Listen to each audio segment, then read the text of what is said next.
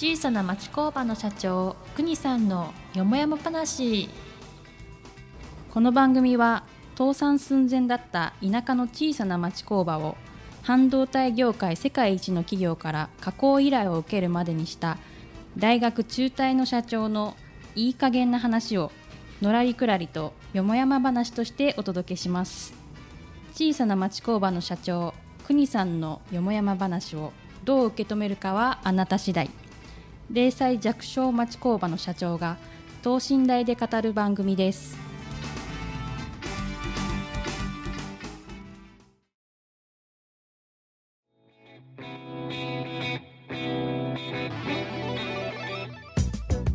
はい、こんにちは。静岡人大学学長の石川正明です。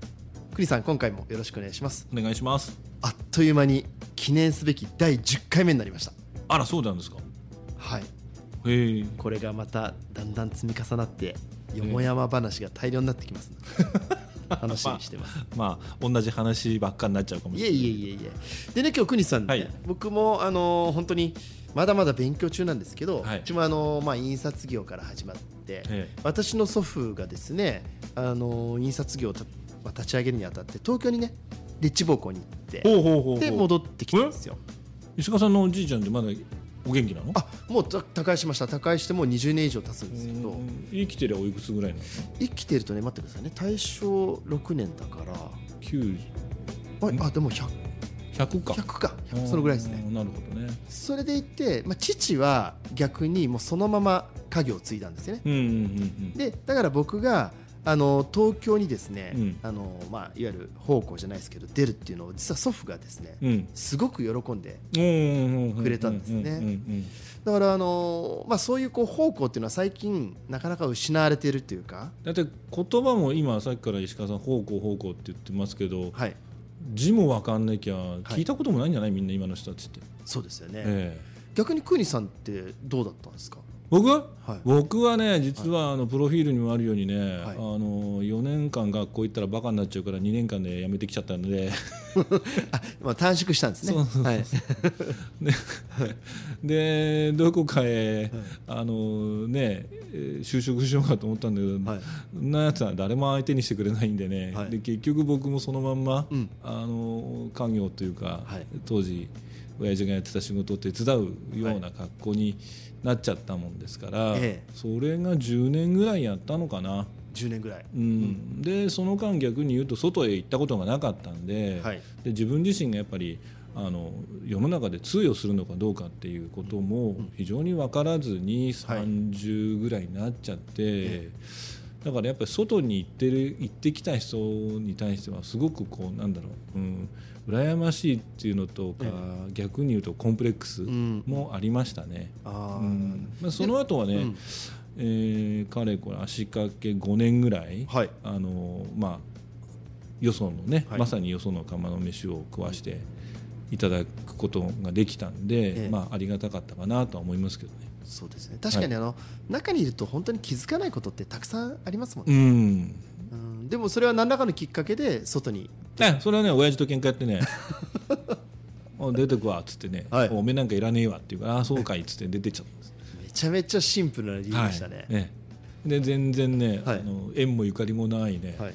あの今の、まあ、アルバイト情報誌みたいなのを見つけてね、はい。でもう本当に今じゃ怒られ、まあ、犯罪になっちゃうかもしれないけど適当な履歴書書いてね、いいですね、まあ、ザ昭和ですね、ええ。はい、さあ使う方も使う方でね、うん。いやいつからこれんだみたいな感じで。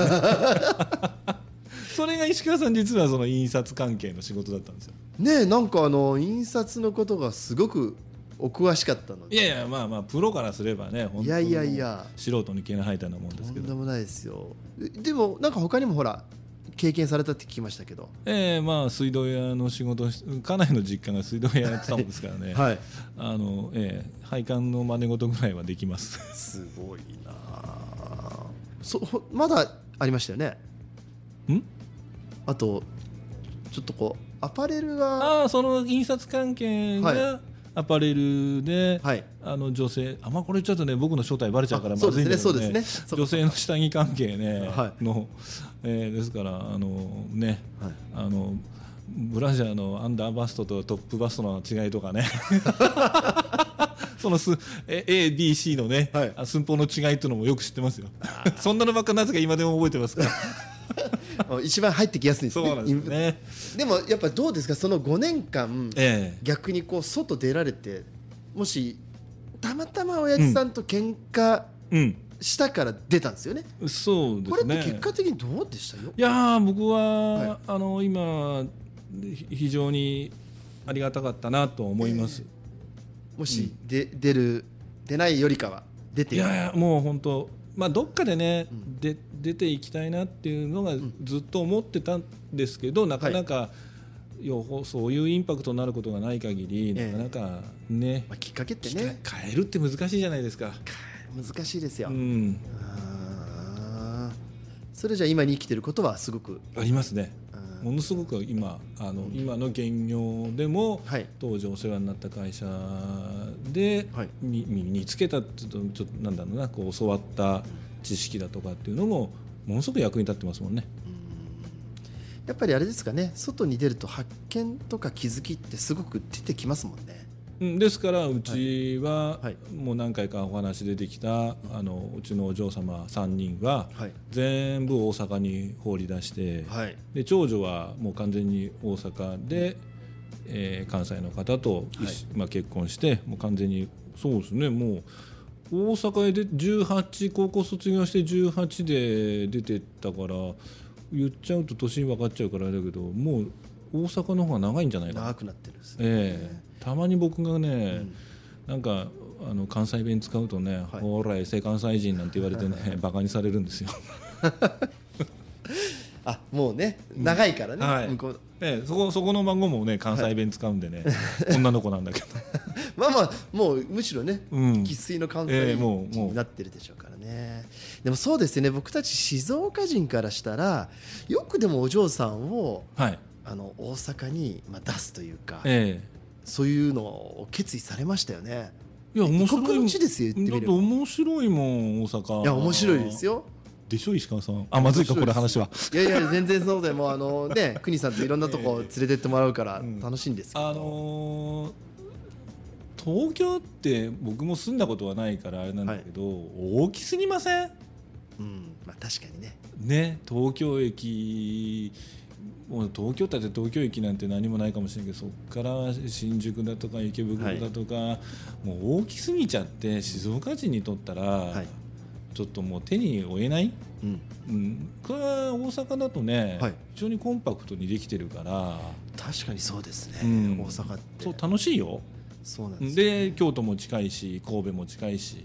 そうなんですね、うん。いわゆるあそこのなんですか京阪神っていうんですかね、あそこが多分それこそ行かないとわからないんですけど静岡にいるとすごい離れてる感じするじゃないですか。遠い感じするけれど。でもめちゃめちゃ近いですもんね、うん、奈良まで30分だもんね電車で。そうなんですよね、でもやっぱりそれでお嬢さん方をうん。出してやはりあのいろんな変わったこととかあったんですうかね、ん。やっぱりまあそあ一番最初ねあの大阪でねあの大阪の方ならよく知ってるあのメインストリートの御堂筋っていうところがあるんですけどはい。そこでえっと上上っていうか長女と次女とね、はい。じゃあ僕がたまたま仕事で行った時にじゃあ飯でも食おうかっていうことで、夜その御堂筋を歩いてたら、ええ。あーこの2人もね子供の頃にはねディズニーランド行ってなんかあのレストランなんか入ってね、はい。あのあのディズニーランドのお姉さんが「今日あのご案内させていただきます石川です」とかって言うと、はい。こっちは「あ静岡から来た大石です」なんて言うと。なんかちっちゃな声でだからお父さんと来るのいいやとかね。そうやって言ってそこで静岡って言うなと、小学生の時はそう言ってたのがね、もう大学生になってもうは2年も大阪に住んでたらね、はい。御堂筋であんたティッシュ配ってるから、はい。あ僕いらないっていらなくてもらわなかったらね、はい。なんでもらえへんのみたいな。たあれですよね。静岡から来た大石ですを嫌がってたお嬢さんが、うん。なんでもらえへんの？いらねえもんって変わるもんですうん。ね、そしたらあ下の娘次女なんていうね、はい。あのバックしてね、はい。あのお茶のまでちょうだいってもらってきてるからこっちがよっぽどかっこ悪いなと思って。あー変わるもんですね。ねえこの間性分変わんねえって言うけどそういう性分だったんだなと思って。面白い。そうですね。それは勝負なんですね、うんあそうですうん。か、だから意外とね、うん。化けの皮が剥がれるねそうかだからもともとそういう人間だったんだと。ってことですよね、うん。だからこれえー、と性分の話は、うん。えーちょっと戻りますけど、うん。実は生まれ持った性質をうん。環境を変えることによってこう剥がれて出てくるっていうのはあるんですよね。うん、だからそういうなんかよそへ行って、うん。例えばだからそのよそのたよくね言う他人、向こう今言わないかな他人の釜の飯を食ってくるとかね。まあ、よく言いましたね、うん。僕らの世代もありますよそれは。そういうことがはやっぱ大事だと思うんだけどね。大事ですよね。ただ直近でね僕こういうお話をもらった時にね、はい。ああなるほどな今っぽいなと思ったのは、えやっぱりそのそうやってよそ様のところへね例えば同じ同じ家業であっても、はい。やっぱりよそへ方向方向ねさっき石川さん方向って言ったけどそうやっていろんなことを教えてもらうために、はい。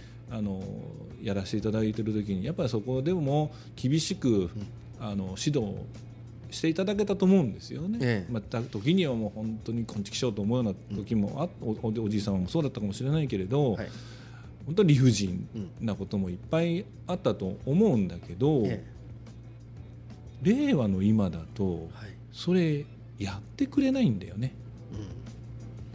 うん。ほらなんはい。ハハラスメントだことのなんだことのって、はい。でそうするとね、うん。結局ねよその行って他人の釜の飯を食ってもあんまり意味ねえんじゃねえかなっていう実はね最近そういう話が出てきてんのよ。うん、に意味がないですね。さっきのほもしかしたら出し他人の釜の飯を食ってもらうことによって、うん、勝負も気づきがあったり。ね、気づきがね。でもそういうあなんだろう。そそういうアクションんなんだ、えーアクションじゃなくて受けるものがないから、受け皿というかね、うん。はい、あまり意味なくなってきちゃったかもしれないね。そうなるとだんだん方向っていう言葉もうん。あの薄れてくるかもしうん、意味がないっていうね。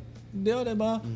まあううちも実はこの間から出てるかもしれないけど次女三女が家業を手伝はい。い始めてくれたんで、ええ。そうすると、うん。まああーまあまあ理不尽にはできないけれど、まあ、よあまりよその色がついてないうちにねうんあのこうやってこういうふうにやった方がいいよっていうことを教えていくことは案外楽かもしれない。そうですね。あの確かによその色がつくっていうのは、うん。よくここであの事業継承でも問題になってくるじゃないうん、ですか、ああのあの、ま、自分がいた会社はこうでしたっていう話になっちゃう。なっちゃいます。そうするとなかなかそこがつながっていかない。バトンが渡せなくなっちゃいますそうそういう問題も出てきます。そうですねあまり色がついてないうちに、うんあのやっぱりそこのハウスルールなというか。なんだかんだ言ったって、うん。石川さんのお宅、まあ、それこそもう石川家も何代続いてらっしゃるからだけど、はい。やっぱり石川家には石川家の家風っていうのがあって、ね、社風があるわけですから、でそれはもちろん変わっていくものは変わっていかなきゃいけないけど、はい。やっぱ変えちゃいけないものは変えちゃいけないと思うんで、そうですね、うん、そこのこう何芯とでも変え、ね、両極端だよね今、うん。変えちゃいけないからって言っても何でも変えちゃいけないと思う、はい。で変えなきゃいけないのにはい。変えないやつ。はい。で変えていかなきゃなんないのに、ね、まあ本当む両方だってい両う極端ね、うん。確かにね。いやー勉強になりました。やっぱりこのどうなんですかね方向っていう言葉今日ねあの久しぶりに聞く方もいらっしゃるかもしれないですけどでも確かに今の世の中なかなか難しい。はい。でもそれに近いことはちょっとやっぱりもう一度見つめ直してうーん。あのややるやれやれればねやれることはやりたいですよねいいと思うんですけど。そうですね。まあね世の中に忖度するとはい。なかなか難しいかな まああのプチ方向はこのよもやま話を聞いてもらいましょう。そうですね。ここであの、ええあの気づきをえ得ていただければと思います。クリスさんあの記念すべきまずはね10回目これでクリアしましたので、はい。えあの次回以降もねえどんどんどんどんこの話を進めていきたいと思います。本日もありがとうございます。ありがとうございました。はい、えー下町工場の社長国さんの嫁山話をどう受け止めるかあなた次第です。0歳弱小町工場の社長の飾らないトークをよろしければ次回もお楽しみください。栗さん本日もありがとうございました。はいありがとうございました。